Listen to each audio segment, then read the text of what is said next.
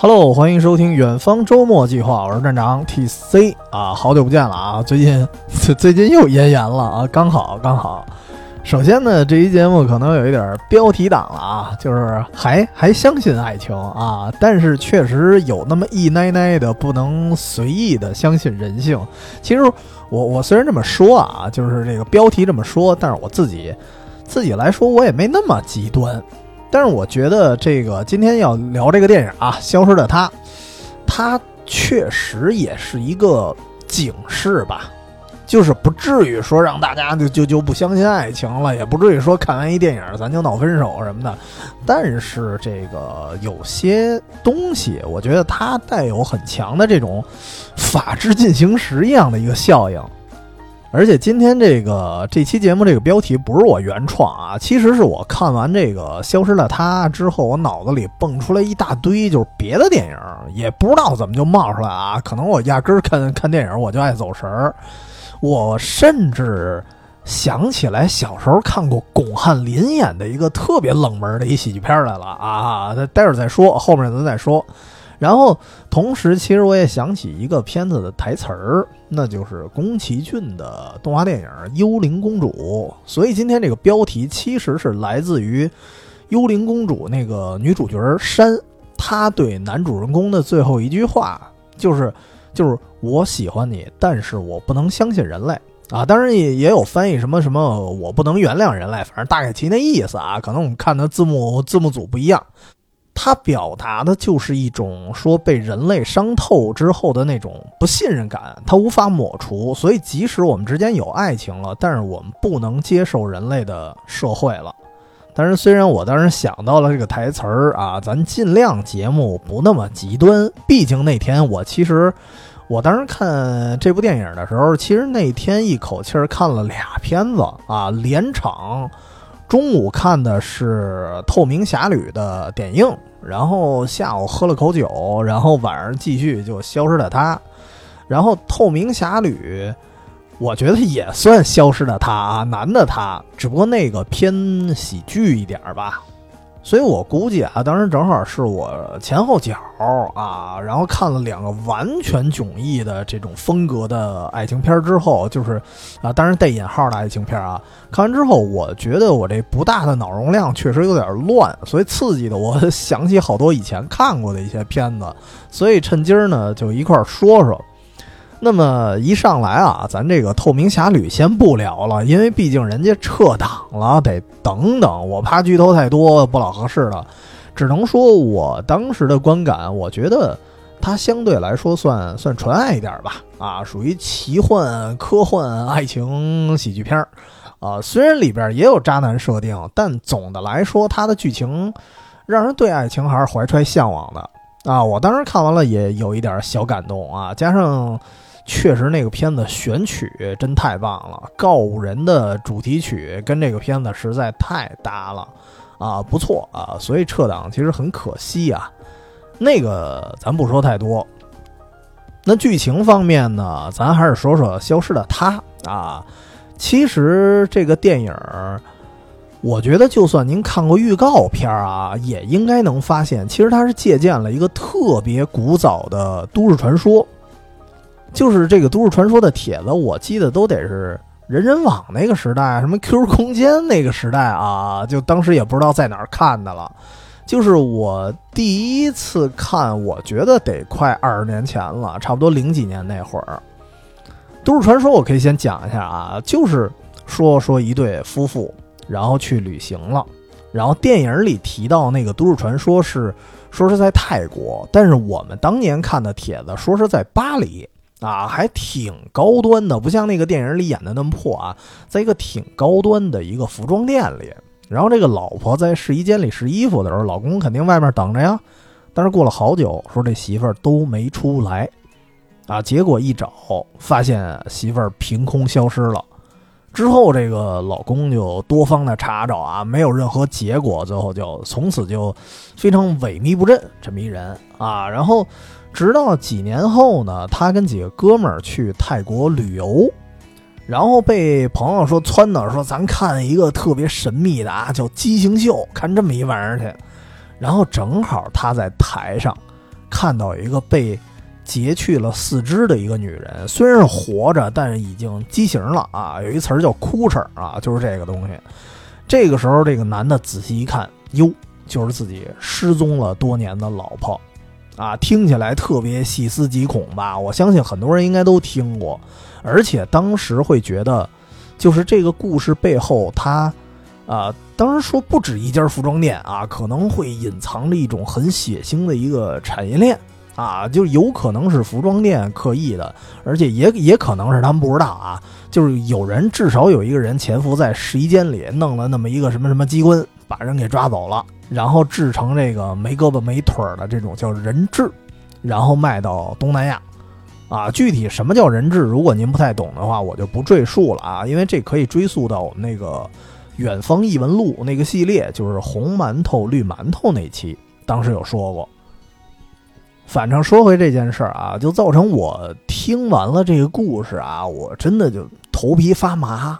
真的，我我当时上大学嘛，我听完这故事，我其实有点当真。我当时那会儿跟我女朋友逛街的时候，我都特别谨慎啊。她试衣服的时候，我我都得支棱耳朵，我在外边听着啊，生怕有事儿。后来呢？就这个故事啊，就这个都市传说，其实它不只是在《消失的她》里边进行改编，包括我那会儿以前玩过一游戏叫《流行之神》嘛，第三部其中有一个故事，就是按照这个都市传说来改编的，它是重新的一种演绎。不过，虽然这个故事它传说的范围很广啊，我觉得大家也别过于害怕，因为很多年后我其实也。看了一些其他乱七八糟资料，包括那会儿那个魔咒出版社出那个都市传说百科，后来我也看到过，就是同类词条啊，就是很多年说说这个事儿啊，很多年前就已经根据各种线索去反推，已经证实这个事儿基本上是啊是编的。因为最简单来说，如果真的有这么一个什么血腥的产业链，你去追查那个畸形秀，你去追查那个马戏团啊，只要来点什么雷霆手段，没有什么包庇的话，其实这些案子很容易就能破。所以其实很多蛛丝马迹啊，能够证实这个传说是是编的啊，所以还好。但是但是依然得稍微防范。啊，咱说回电影，其实电影也是一直在告诉你应该防范这个、防范那个啊，什么乱七八糟的。那么这个电影是讲了个什么呢？首先，它借这个都市传说，当然只是一个噱头，它只是跟这个事件比较类似，但是完全不同的故事。就是一开始告诉你，这个男主朱一龙演的啊，说他呢老婆啊，本来他俩在泰国玩呢啊，然后毫无征兆的就突然失踪了。警方呢那边觉得当地警方就是，反正泰国这个警方也是出了名的，就就不咋地啊，水平一般，然后这个负责任程度好像也就一般。然后确实，那边警方也觉得，就是你这失踪了三十多个小时，好像也不叫事儿啊，顶多是不是是不是因为吵架啊，或者因为任性跟自己朋友出去玩去了？毕竟这个泰国的海滨，你说那么多的诱惑呢，而且你又没什么线索，所以暂时呢就没给他用心去调查。但是朱一龙的意思就是说，我我女朋友她非常的内向。也不是那种一生气就玩失踪的那种人，或者说是什么，甚至跟别人浪去那种人设，他是完全不一样的。就是说，他的失踪是非常反常的，所以警方这边不予关注的时候，他就非常的落寞，非常无奈嘛。就在这就一般啊，这个电影一个人特别落寞的时候，都在雨里待着啊，然后就瓢泼大雨，他在路边非常无助的那么坐着。这时候有一个年轻的警官是杜江演的，走过来说：“啊，就我我给你留个电话啊，虽然你这个没啥线索，我确实也帮不上，但是你万一有什么事儿了，你跟我说啊，人间自有真情在啊，大概那么一意思。”结果呢，这个朱一龙就后来也找不着什么线索啊，然后一路浑浑噩噩的就回到酒店了，然后他太困倦了，就睡着了。等一醒来。发现他老婆就躺在身边儿哎，一看没消失啊，但是仔细一看脸不对，另外一个人完全是一个陌生人，但是这个人就愣生生告诉他说：“我就是你老婆呀，啊，你怎么把我给忘了？”而且加上这里这个朱一龙本身有一个设定，就是他是潜水教练，然后长期呢属于什么缺氧环境啊，有压力的那种，呃比较压抑的那种环境，就造成他脑部神经有那么一点病变，然后也在吃药，所以这个哥们儿本身脑子就不老好使的。具体啥毛病，好像说了一句，电影说了一句，我也忘了啊。您就记住他脑子有病就行了。啊，于是呢，他就把警察叫过来，说各种比对，然后说说说这不是我老婆，但是人家从各种证件去查找啊，包括酒店工作人员的指认，都说这就是你老婆呀，对吧？你你怎么给人给忘了啊之类的？所以这时候朱一龙就陷入了一种困境，就是他，因为只有他知道这肯定是假的，他就一边得找他这个真媳妇儿，然后同时呢，这假媳妇儿也各种阻碍他去调查。甚至让他自己都有点自我怀疑了，就我是不是真神经病了啊？但是这个时候，他终于找到了一个援军，就是一个金牌律师倪妮演的。正好他在一酒吧里，然后正好看见电视上采访说他打赢了一个什么什么官司，于是这个朱一龙就雇佣他帮忙。其实从这个桥段啊，看到这儿啊，这个真相，即至至少一半的真相。已经昭然若揭了，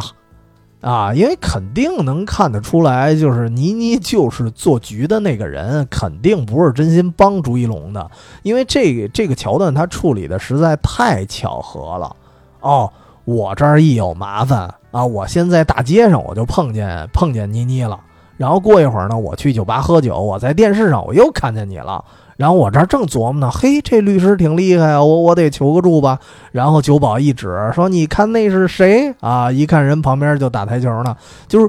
各种巧合全都凑一块儿的话，那就不是巧合了。比如说，如如果太多巧合，您要说这是金庸的武侠小说，那我信，因为金庸的故事本身就有一点无巧不成书，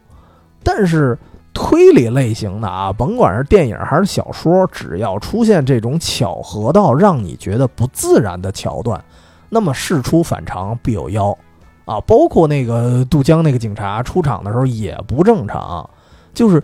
朱一龙他在大闹警察局的时候，这个杜江他不在，然后他出现的时候是在哪儿呢？是在警察局外边，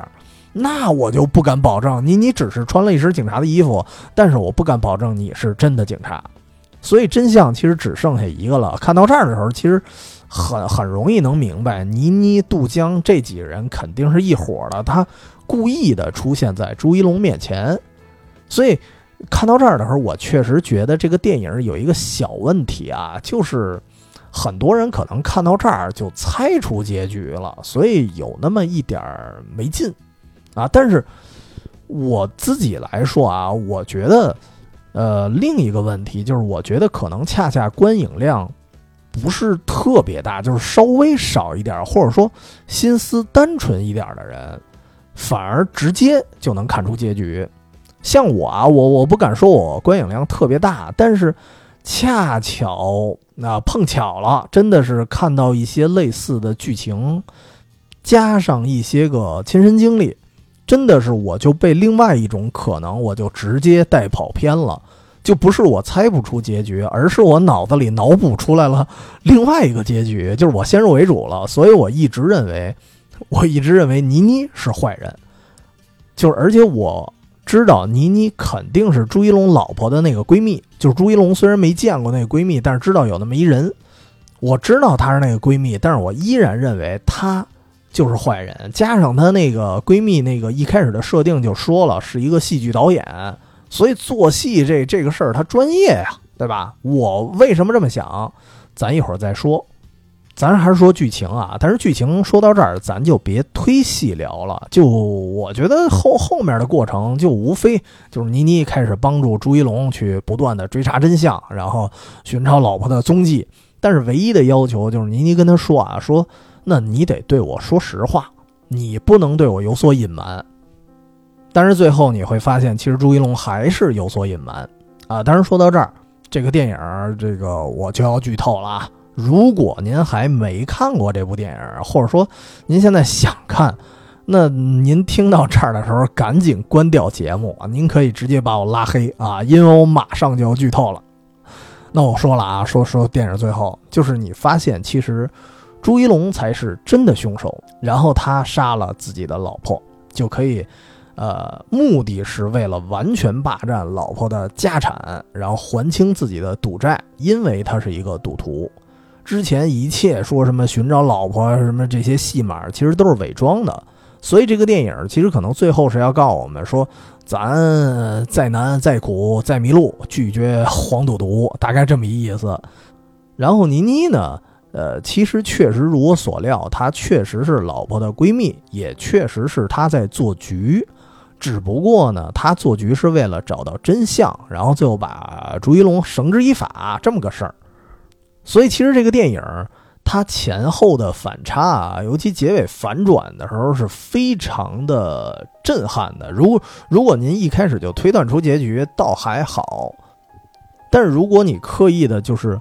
不愿意往那个悲剧性的结局去想的话，那么最后这个结局其实会给你当头一棒。就是前半段你还觉得，哎呦，朱一龙是一个拼尽全力去找老婆的一个非常无助的一个丈夫的形象。那么到最后你会发现，其实就是一渣男啊！所以大家观影的时候就感觉这个反差忒大了，而且据说这个电影最后好多人看完真上头啊！啊，有的姑娘说出出门就跟男朋友闹分手了，然后有的就是叮咣一顿把这个朱一龙那个人物立牌给拳打脚踢了啊！哈这个。能理解，倒是能理解啊。在对这个痛恨渣男这方面，咱咱也不是说装好人啊。我确实是跟姑娘们同仇敌忾，但是还是得劝一下，就别也别忒上头。电影它依旧是电影啊。为了看完一电影，咱毁坏公物这事儿也不太好。其实本来啊，准备这期节目的时候，我觉得一般，咱说完电影，肯定按照惯例，我得点评一下啊，这电影怎么样。但是，就是你要知道，因为很多人上头了，弄得我今儿都不敢点评了。为什么？因为首先我看网上它的风评，这部片子的风评是一路下滑啊。但是我就想看看这个这个差评是因为什么呢？结果我发现有些评价确实已经超乎理智了。比如说，因为这片子是陈思诚拍的啊，所以必须给一星 啊。或者说，这个片子我看到，哎呦，这个渣男给我气着了啊，我讨厌渣男，所以电影必须给一分 啊。就是觉得有那么一点儿呃极端了。甚至我当时还看到有一些好评，就有人他去分析了一下，说这个电影其实有很多可圈可点的一些细节。然后底下的评论就变得非常的阴阳怪气儿，你知道吧？就是就一句话：“陈导你好。”什么意思呢？就是这意思，只要有人说这电影好，在他们的理解里，就是这个人就是陈导自己呗，啊，就是小号呗，或者说说说什么雇来的水军呗。就是我觉得这个稍微有点偏激了，因为我确实觉得这个电影总的来说吧，至少从电影手法上来说，包括它还算是。它内核还算是爱情片吧，至少某些细节，我觉得它还能够去表达说珍惜眼前人这么一种思想。而且看完之后，说甭管说是对爱情的理解，还是说寻找另一半这个事儿啊，也会它也会让你有一些预警和反思。所以总的来说，就是它算是一种爱情内核的一个新模式，就是犯罪悬疑加爱情。就是他完全一改以前那种特别娇柔造作啊、寻死觅活那什么什么青春爱情片那种套路，所以我觉得从这个角度看啊，呃，片子也还行啊，至少是一种创意吧。但是我希望我说完这句啊，您别给我留言说一个什么陈导给我掖钱了，我倒真希望啊，我我我属于来者不拒，但是人家也不给。嗯，不过客观来说。也得说这个电影确实有好多问题，就是或者说应该叫提升空间吧。就比如结尾，结尾当时我觉得可能很多人会觉得三观有一点问题，就是你看朱一龙他其实已经最后陷入一种自怨自艾的那种情绪了，他觉得我我杀人就是应该的，为什么？因为我最危难的时候，我再次欠债的时候，我老婆要离婚啊，所以就杀人啊。然后直到这个倪妮告诉他说，你妻子在死前呢怀孕了，然后朱一龙才才痛哭流涕。我一开始啊，我在电影院我刚看到这儿的时候，我也不爽，因为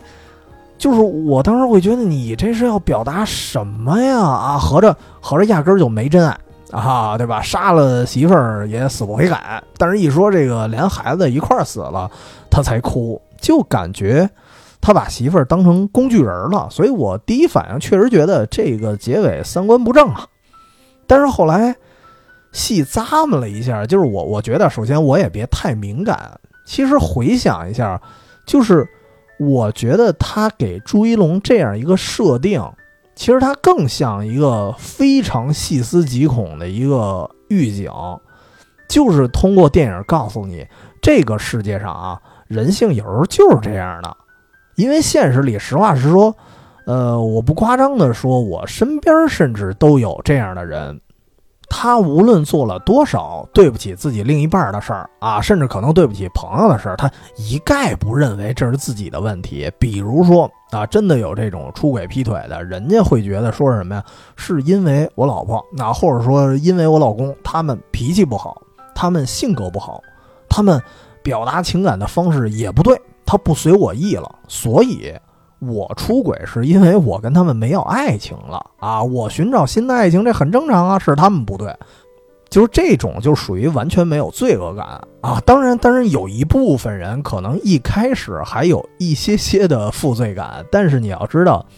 就是我觉得很多人啊，人性里面他是打心眼儿里不愿意承认自己的黑暗面的，所以经过可能一段时间给自己洗脑。然后不断的就自己跟自己说话啊，不断的给自己的行为合理化，就之前的那些负罪感也会逐渐的消失，最后他会特别的笃定，就是我自己才是受害者啊，就是这种思维其实很普遍，所以消失的他这个结尾，你从感情戏码去看啊，你会觉得嗯特别不爽。但是你真要从《反而进行时》啊 那种思维、那种纪录片的形式去看的话，你发现它就是现实。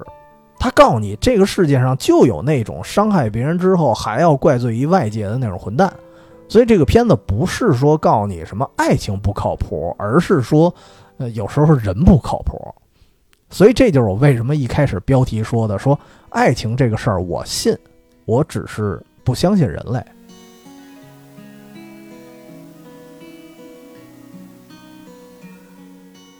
但是呢，咱反复横跳的说啊，就是也也也别太极端了，说谁都不信，因为嗯，回到现实里，就是刚才我虽然说有些人他毫无负罪感，但是我觉得特别有心眼的人也不是说满大街都是，所以其实可以通过电影最后出现的那个彩蛋，我觉得值得一提吧，就是一开始你看会觉得它有点诡异。啊，甚至我我听说有人觉得看完彩蛋觉得特别拉胯，就突然变成了一个很纯爱的结尾似的，不知所云啊。就是具体这个导演要表达什么，我也不知道啊，毕竟人也也没通知我啊。就是我只能说我自己一个看完的直观感受啊，我觉得这个彩蛋也是刻意为之的一个心理暗示吧。但是他这个心理暗示加的有点愣啊，所以有些朋友可能。感受不到，但是我真会觉得，就是它特像一暗示。但但是咱得先说一下这个彩蛋是什么，就是在电影的最后出现了，就是朱一龙。其实朱一龙他老婆明明死了嘛，然后朱一龙肯定也判了啊。然后最后呢，居然出现了朱一龙和他老婆都还活着的场景，然后貌似也对应了朱一龙开头时候的那个。手机照片有一个他老婆在沙滩上的背影啊，然后这个彩蛋呢是朱一龙和他老婆在沙滩上溜达，让旁边的一对情侣帮忙拍照，于是最后的镜头呢就定格到了他们两个人一块儿的一个合影上了啊，仿佛呢一切都没发生，仿佛一切都很美好。那当时我看到这儿的时候，我的第一反应啊，我觉得它特别像在讲一个平行时空，就是呈现了一个说朱一龙可能没有赌博，或者说他完全啊戒掉了赌博之后的一个世界，算是一个虚拟语气吧。所以其实内核，我觉得他可能最后的内核也是要表达说咱远离黄赌毒啊，就是这个彩蛋通过。一个特别美好的一瞬间，告诉你说，如果没有赌博，那么他们的结局可能是非常甜蜜的。那么这是我我第一感受啊。另外一个就是有点儿有点儿细思极恐了。当然，这个就您又一一听一乐啊，纯粹是我看完彩蛋之后的一个构思。就是我觉得啊，这个构思单纯从电影角度来说，就观感来说。如果能按照我这个构思来，我觉得自认为啊，可能比目前这个版本可能更烧脑一点吧。就是我在想，其实他完全可以再玩一个双重反转。就是浮面上看啊，其实这个电影结局是进行了一次一次反转。就是你以为朱一龙特痴情，实际上是一大渣男，对吧？然后你以为倪妮是雇来的律师，实际上为闺蜜复仇。但是如果是双重反转是什么样呢？就是当我们以为朱一龙是渣男的时候，如果最后你发现其实还是被设计了，而而且其实他已经真的戒赌了。但是呢，这些做局的人啊，通过植入一些什么假的日记啊、假的记忆啊、假的画面啊，就跟一开始他们做假证件是一样的。然后包括通过他药物，因为他本身不是脑子有病嘛，然后逐渐的催眠。让他认为自己是真杀人了，然后当然他确实可能啊，他脑子里也也过过电啊，也想过有杀死自己老婆的这么一个计划，但没有实施。但是这帮人，这个犯罪集团通过一系列的局，让他根深蒂固的认为自己杀人了，而做局的人其实还是那个闺蜜。而闺蜜可能甭管是为了这个，也是侵吞财产啊，还是一些什么其他目的啊。如果是这样的结局啊，那我脑洞大开一下，那那不就是禁闭岛了吗？对吧？你看禁闭岛当年啊，其实那个那个片子也有很多不同的解读。就是你从浮面上看，禁闭岛那个片子是莱昂纳多演的嘛？说莱昂纳多来岛上调查这个病人失踪，他是一侦探。但是最后发现，所有的医生都是陪他演戏呢，然后帮他恢复记忆。最后说，其实莱昂纳多是因为杀死了自己的老婆，然后呢，仨孩子又死了，然后刺激太大，所以疯了。然后其实这个侦探这个身份压根儿就没有，他是一个治病的诊疗这么一个过程。这是一个电影的表世界，但是也有一些当时你能看到很多其他的解读说。觉得啊，可能莱昂纳多他就是被岛上这个精神病院院长给设计了，啊，因为一开始他作为这个侦探调查的时候，很多线索其实也不是莱昂纳多他的视角发现的，是他助手发现的。所以说，如果他是一个纯疯子，这个逻辑有时候对不上，而且他记忆里出现了一个纵火犯，好像最后也。也不了了之了，这些其实好多都没交代，而且，呃，最主要的一点就是，基本上啊，是莱昂纳多第一次吃过院长给他的止痛药之后，这个事儿就开始一点点的不对劲儿了。所以当时有人说，就是有另外一种可能，莱昂纳多就是侦探。只不过呢，最后因为这些药剂啊，这个假的止痛药可能就是一种致幻药，什么乱七八糟的，然后加上他们的一一点点的设计，整个医院的这帮什么坏医生，他们那些陷阱，然后以至于这个侦探其实最后没玩过这帮医生，然后被折腾成神经病了。所以我倒是觉得《消失的他》啊，其实也可以这么拍。因为毕竟你不是法真不是真的法制进行式啊，你没有义务说非得演成一个社会警示效果那么一个题材，你就按照悬疑片去演呗。而且《消失的她》结尾有一些地方啊，我觉得确实解释不通，就是在彩蛋里。当时给朱一龙帮忙拍照的那俩人是谁啊？是一个就是那个假老婆啊，文咏珊演的，还一个杜江那个演的假警察。那么，如果那俩人在朱一龙他们约会的时候，他们俩就在沙滩上，那说明他们不是因为朱一龙杀了老婆之后，他们什么为了调查真相才临时登岛的呀？说明他们早就在岛上啊，这个时间点他对不上。就还有一个就是朱一龙说这个脑袋那个病，然后你发现到剧情的后半段好像就头也不疼了，神清气爽了，对吧？就就就不怎么提了，所以这个设定好像就被遗忘了。所以我觉得也有那么一点不自然，反而如果你说他是被催眠了，然后彻底被这个药什么的给给给催眠了，然后包括其他东西也是假证据，被彻底移植了一个假记忆，对于剧情的推进来说，我倒觉得解释得通了啊。当然，除非就是说那个彩蛋还是一平行世界，那就无所谓了。而且还有一点就是，刚才我说过一事儿啊，就是为什么我说我一开始就根深蒂固的认为，呃，倪妮是反派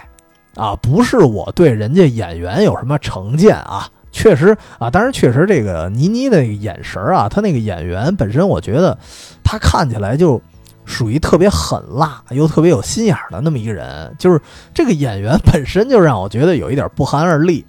但是呢，倒不是因为这个原因啊，就是确实是因为一些真实的案例，也是因为这件事儿，我有那么一点先入为主了。那么到这儿啊，就就就是讲故事环节了啊，就是因为我节目其实也没有那么强的完整的一个结构，想到哪儿说到哪儿。这是一个真实发生的消失的他。啊，当然不是说咱大家都知道的那个泰国坠崖那个孕妇那个新闻啊，不是这件事儿，而是一个没有公之于众的一个小事件啊。但是故事的开头，我觉得跟消失的他如出一辙吧。这个就得说，我有一个朋友啊，他呢 原来啊，他上大学时候实习啊，去了某一家公司，这公司呢，呃，比较特殊。为了咱节目不下架，咱就模糊着说了啊。反正这这家公司有些工作就是替委托人去调查一些事件的真相，而我这个朋友呢，他的上司就相当于电影里倪妮的这个身份，就是帮人做调查啊。然后我这个朋友实习生嘛，就相当于这个倪妮的助理。当时他接触的第一个案子就是消失的他。当时说有这么一个人啊，当然人人设有点跟电影不完全一样，但是也有一点相似。他有一点反过来了，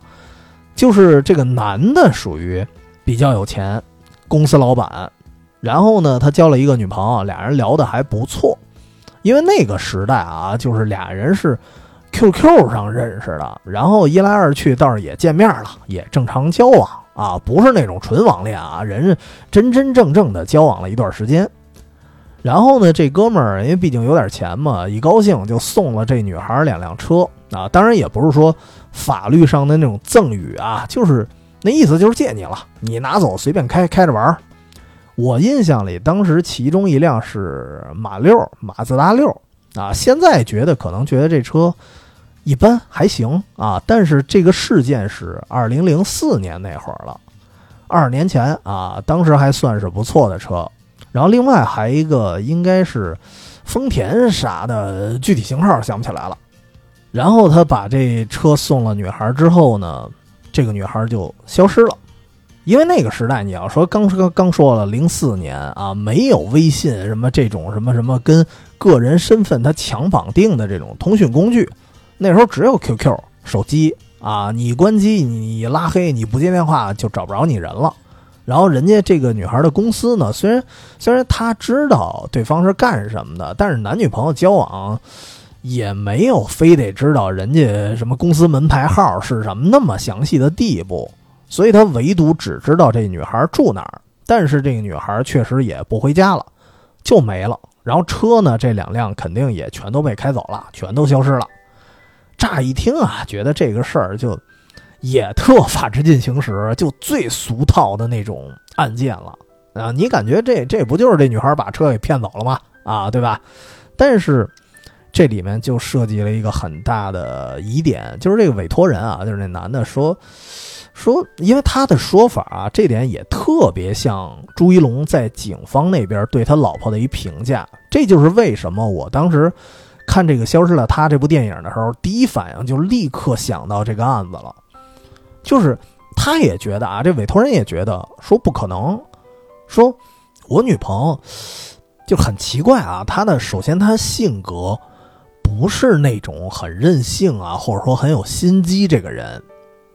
因为首先，这个委托人他也算大小是个老板，虽然不是那种大公司的，但是也还行，而且情感的经历还算比较丰富，所以他不至于说察言观色的时候都看不出对方是一个什么人，不至于到笨到那种程度。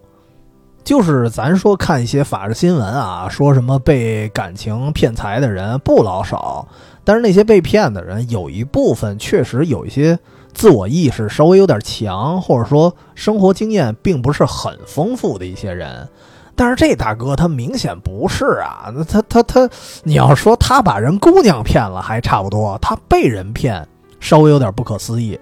所以这就是为什么他不报警，说那我得找你们去，我不完全相信是他骗我，但是我就想知道到底发生了什么事儿，因为我觉得太奇怪了，就是他的性格完全不是这种有心机的人。然后这是一一个疑点啊，然后另外一个疑点是什么呢？就是，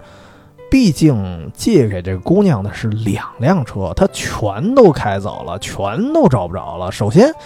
他一个人他不可能同时开两辆啊，然后还找地儿藏起来，他至少得一趟一趟的来回折腾，然后一辆一辆的找地方藏。而且那个时候啊，就是咱得说这事儿发生在北京，北京当时的车位已经非常抢手了啊！你弄俩车找地方停，其实还挺折腾的。所以这个又跟委托人的描述就非常矛盾了，就是他，他这个女孩又不是那么有心眼的人，就是他不会去做那么复杂的事儿。所以在这儿至少，呃，猜想应该还有一个第三者。这就是为什么这个委托人他去找一些特殊的公司去调查的原因，就是连他自己都预判到了，说这个矛头啊，应该指向的不是那个女孩，应该指向另外一个人，一个藏在暗处的一个第三个人。然后后面的调查其实就就比较简单了啊，就其实就是累腿啊，就是我这个朋友啊，一段时间呢，就可能在某个他。这个女孩可能出现的地点去蹲坑啊，那会儿叫蹲坑啊，蹲了一段时间之后，果然呢，这个其中一辆车它就出现了，就是丰田。那说明什么呢？说明对方放松警惕了，他回家了。然后这个流程啊，接下来啊，就是肯定得先抻一抻啊，不能说人一回家了你就立马动手，等一等啊。而且当然这个动手也不是什么暴力手段啊，就是很简单，就是让委托人安排他。去跟调查人去见个面儿，因为只要能给人堵门儿啊，你们俩人能见着面儿，有些事儿呢你就能聊开了。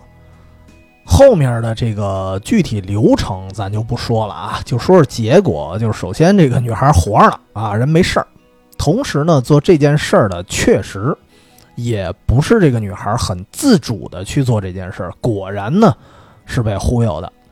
这个忽悠的人呢就是她的闺蜜。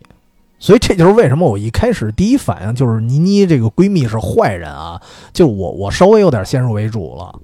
然后这件事件里啊，就是说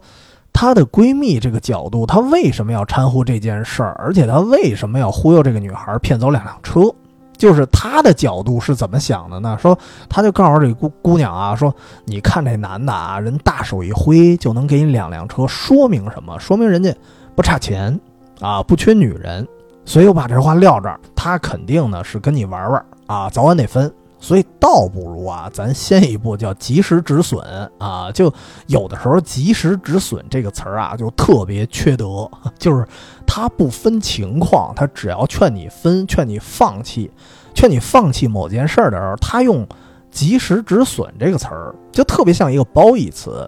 但是特别容易把人忽悠的以为这是什么好话呢。但是及时止损这个事儿啊，一定是看情况。就是及时止损这个事儿，谁都会干，但是这个界限才是最难的。咱说回这个事儿，所所以呢，后来这闺蜜就忽悠她啊，俩人呢开着车，一人一辆，去哪儿呢？去这闺蜜家藏几天，然后呢断绝所有的联系方式当时的想法其实很幼稚，就是人的意思就是他他自认为啊，以为哎，你看人家这个家产丢俩车，人也不在意，他要是更在意你啊，他肯定不报警，肯定就放弃了。于是这这女孩就被灌了一通迷魂汤啊，就跟着他就跑了。当然，虽然作为一个亲历者，这个女孩她真的是有什么样的其他的心路历程啊，或者说她是不是本身也有点小九九？其实也不好说，只能说结果确实是一个不好的方向啊。就是最后有一点，倒是这个闺蜜猜对了，就是这哥们儿从头到尾啊，就是这个老板从头到尾人，到最后抓到这个女孩，他都没有选择报警，就觉得你既然是这么想我的啊，你既然是这么理解我的，那咱俩就就此别过吧。车呢，我肯定开走，接下来咱就好自为之。其实我这个朋友呢，当年经历了这件事儿之后，也对情绪他多少有一点影响啊。就是毕竟那会儿刚大一，正打算结交一女朋友呢，来这么一出，是吧？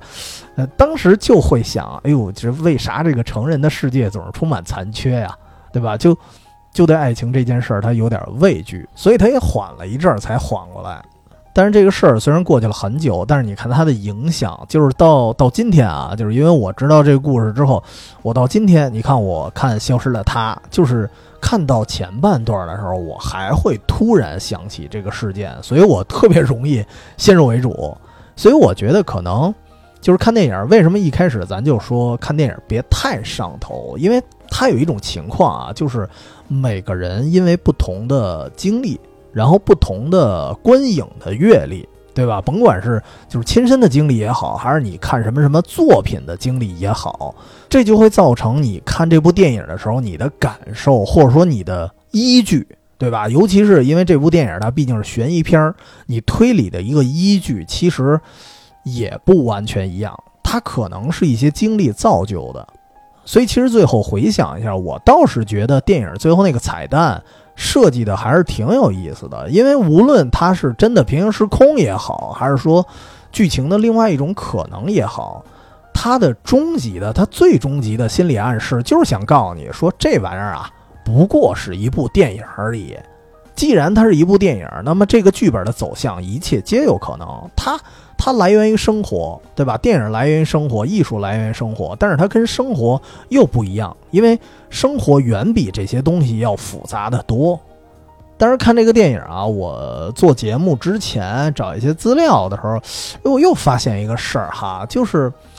就是男女爱情里发生的那些事儿啊，甭管什么出轨啊、家暴啊、什么渣男啊，包括有一些什么坏闺蜜啊，这些影响，我觉得可能有时候这个电影工作者他会把最近热度非常高的一些事儿作为电影的一个主题啊，去去拍这部电影。包括你看《消失了她》，很多人立马会想到现实里那些啊类似的新闻啊、类似的事件。其实这个剧情，我觉得它无非也是在贴合热点，就是那么这个热点，就是因为这些事儿，它最近的关注度非常高啊。但是这些事儿它也不是今时今刻才出现的，因为电影它毕竟是一个流行文化啊。最近大家讨论什么呢？流行什么，我们就来什么。所以，所以准备节目的时候，我就发现，在同一个时期，或者说一段时期。他表述同一种社会问题的电影啊，特别容易在那段时间就是扎堆儿出现，啊，好像那一两年这种片子这类的片子就特别流行。就是你比如说最近两年关于这个渣男的这些事件啊，尤其是他不光是感情生活渣啊，他甚至已经是动手杀人了啊，已经是犯罪分子了。就这种事儿，近两年好像大家的讨论度非常高，所以你看《消失的他》。也在拍这个题材，然后同时呢，还不光是国内啊，就国际上也是讨论度非常高，因为恰好也是今年，然后正好在《消失的她》之前，我还看了一个电影，就是《网络迷踪》第二部，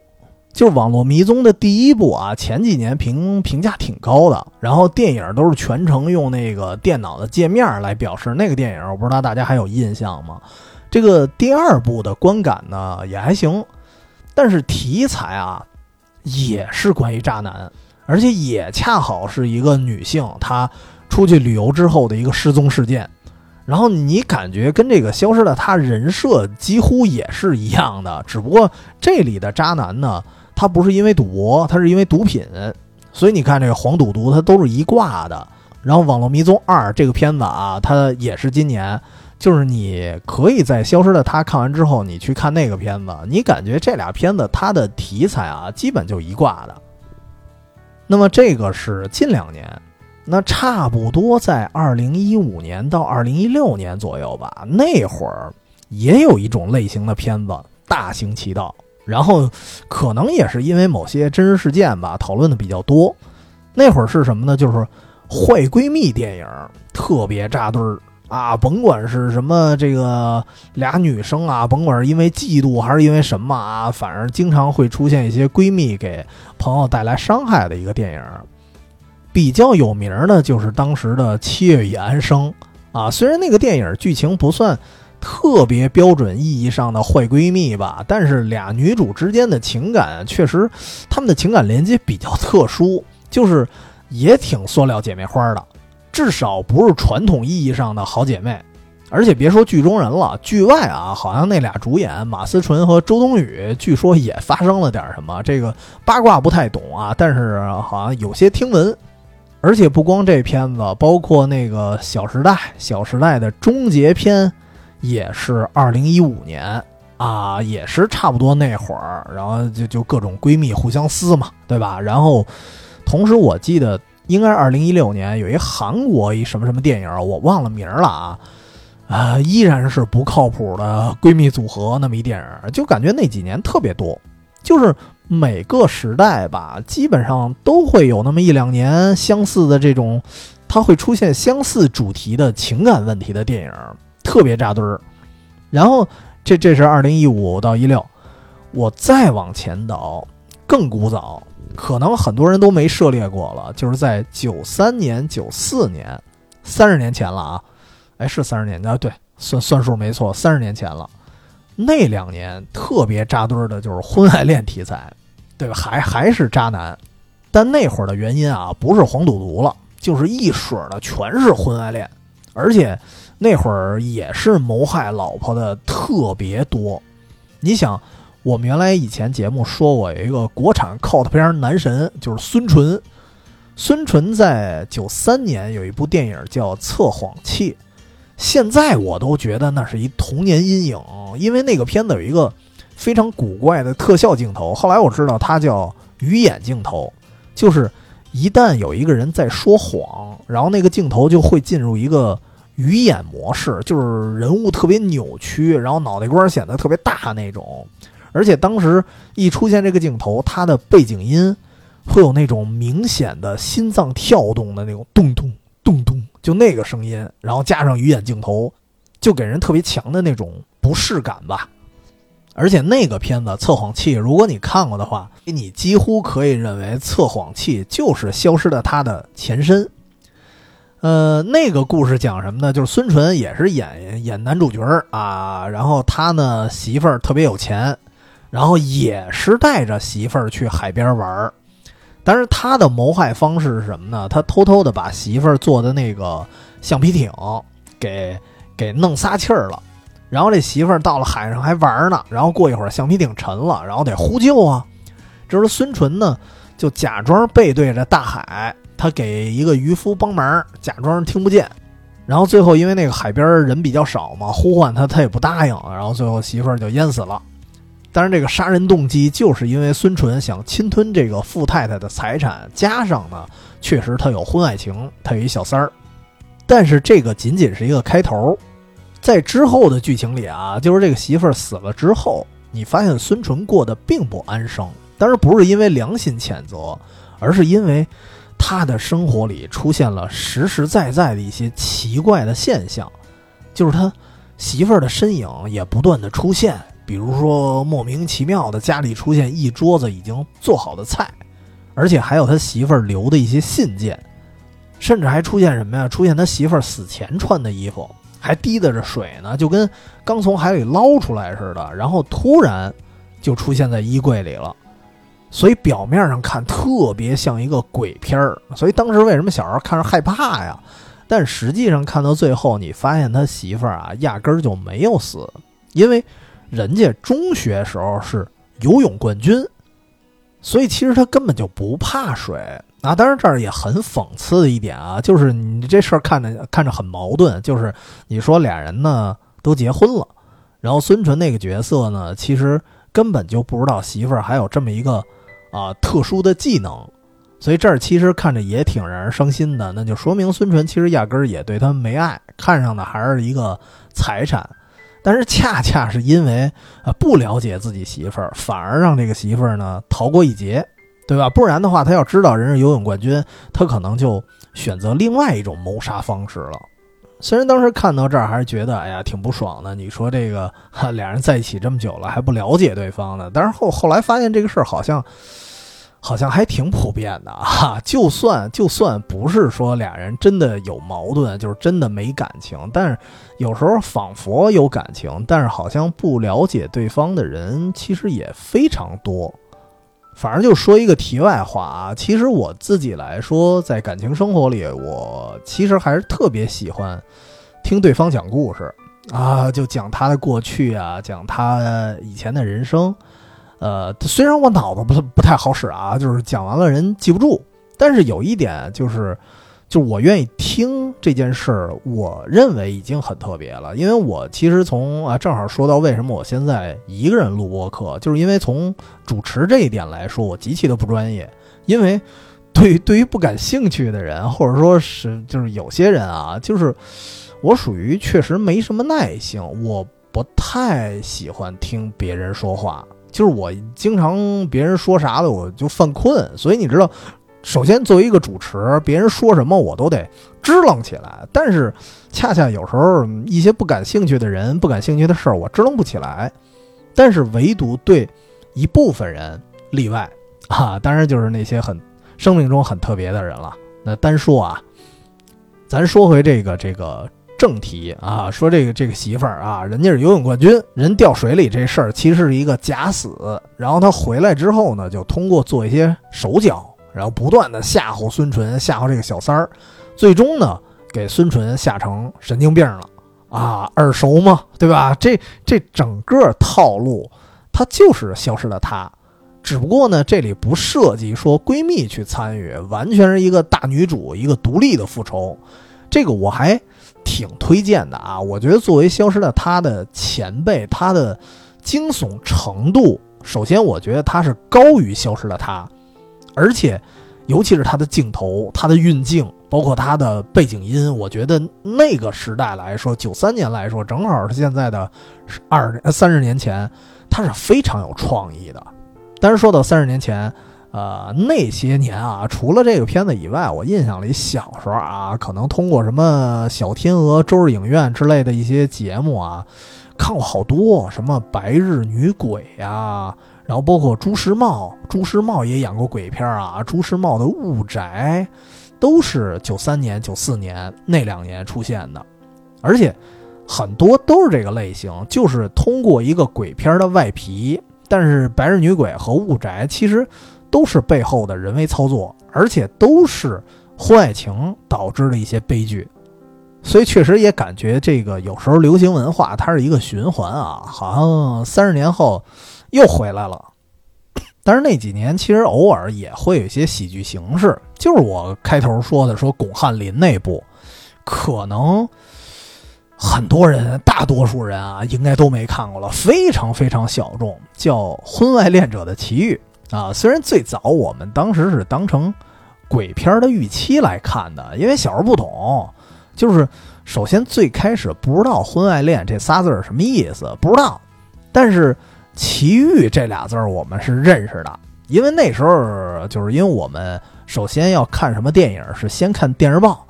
啊，一看报纸预告说即将播出。婚外恋者的奇遇啊，前三字儿、前仨字儿其实根本就不认识，就是什么什么什么东西的奇遇，觉得这玩意儿肯定是惊悚片啊。然后一看才发现说，哦，巩汉林是演了一个婚外恋的一个富商，然后有一次跟这个情人幽会的时候，发现情人死在屋里了，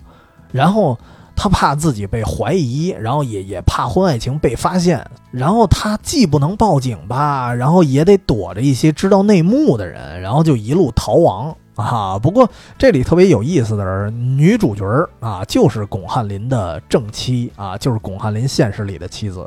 这个片子总的来说呢，其实它有一点偏闹剧，就是虽然它有一些现实意义，但是它没有那么沉重吧。您要是能找着，因为这个太小众了，我也不知道找得着找不着啊。但是也推荐看看。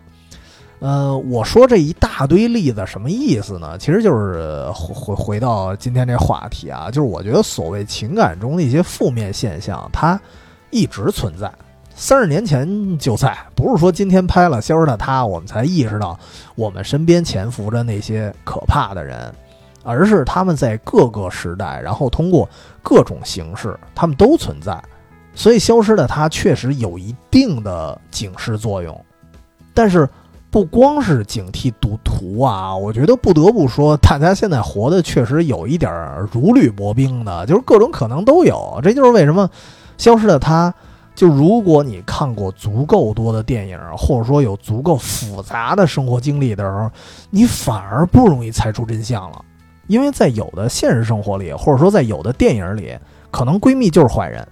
或者说可能就是有这个绑架犯罪集团。然后有的电影里呢，甚至女主也可能是主谋，甚至有的电影拍到最后，告诉你这男主可能脑子就是有病啊，剧情里一大半都是他臆想出来的，那这就是禁闭岛。所以他各个可能它都存在，所以这些东西你要都经历一圈，都看过一圈，你反而不敢确认这个电影它会按照哪种路线它去排了。但是同样，就是这个电影，因为它可能性太多，所以也意味着其实现实的爱情里它潜伏的风险同样也很多。所以这一下子是不是就让人不敢相信爱情了呢？啊，但是我觉得也不一定说，甚至都不一定爱情。就是这人只要活着，你甭管干嘛，凡是有社交，甭管你身份地位如何，实话实说，呃，都有被陷害的可能啊，都有被设计的这些啊风险。你看，就这么说，我我准备节目的时候，正好看到一个新闻。